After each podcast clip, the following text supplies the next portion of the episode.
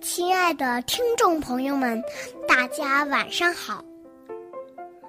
欢迎收听微小宝睡前童话故事，我是今天的客串小主播李明翰，来自美丽的冰城哈尔滨。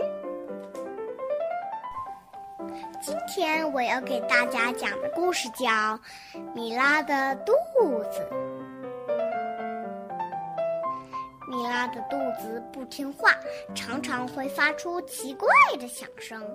教室里，米拉的肚子发出咕嘟咕嘟的响声。老师问：“米拉，是你吗？”米拉说：“不是我，是我的肚子。”妈妈说：“米拉，你吃东西太快了。”米拉听了，就一口一口慢慢的吃。教室里，米拉的肚子发出咕叽咕叽的响声。老师问：“米拉，是你吗？”米拉说：“不是我，是我的肚子。”爸爸说：“米拉，你运动的太少了。”米拉听了，就每天早晨到公园里跑三圈。教室里，米拉的肚子发出咕嘟咕嘟的响声。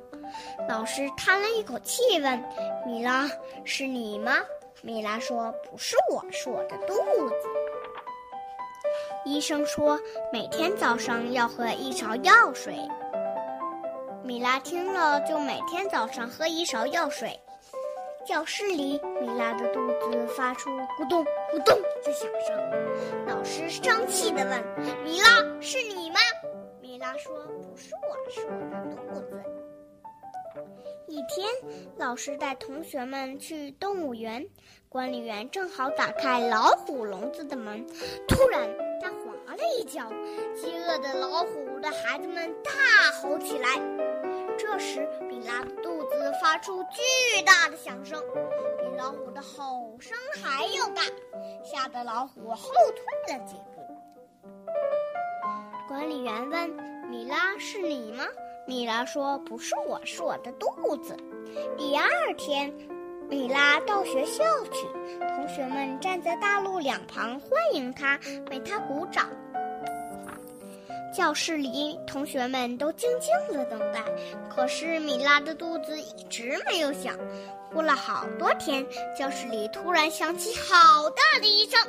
老师笑着问：“米拉，是你的肚子吗？”米拉说：“不是，是我的屁股。”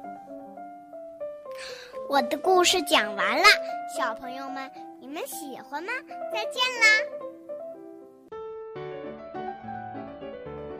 哇哦，今天的客串小主播故事讲的真棒，珊珊姐姐很喜欢哦，相信你也为她竖起了一个大大的赞吧。当然，如果你也想和李明翰小朋友一样喜欢讲故事，喜欢和很多小朋友分享你的故事，那不妨关注我们的微信公众号“微小宝睡前童话故事”，回复“客串主播”四个字。来了解我们具体的参与方式，让更多的小朋友来听到你讲的故事吧。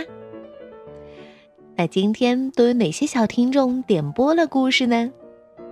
他们是来自山东菏泽的车宇恒，来自西安的吕景浩，来自广东的蓝芷瑜，还有三位小寿星，来自江苏南通的林蒋奇、沈玉卓。以及李道涵小朋友，在这里，珊珊姐姐要祝你们生日快乐！希望你们能喜欢今天客串小主播讲的这个故事。那我们明天再见吧，晚安。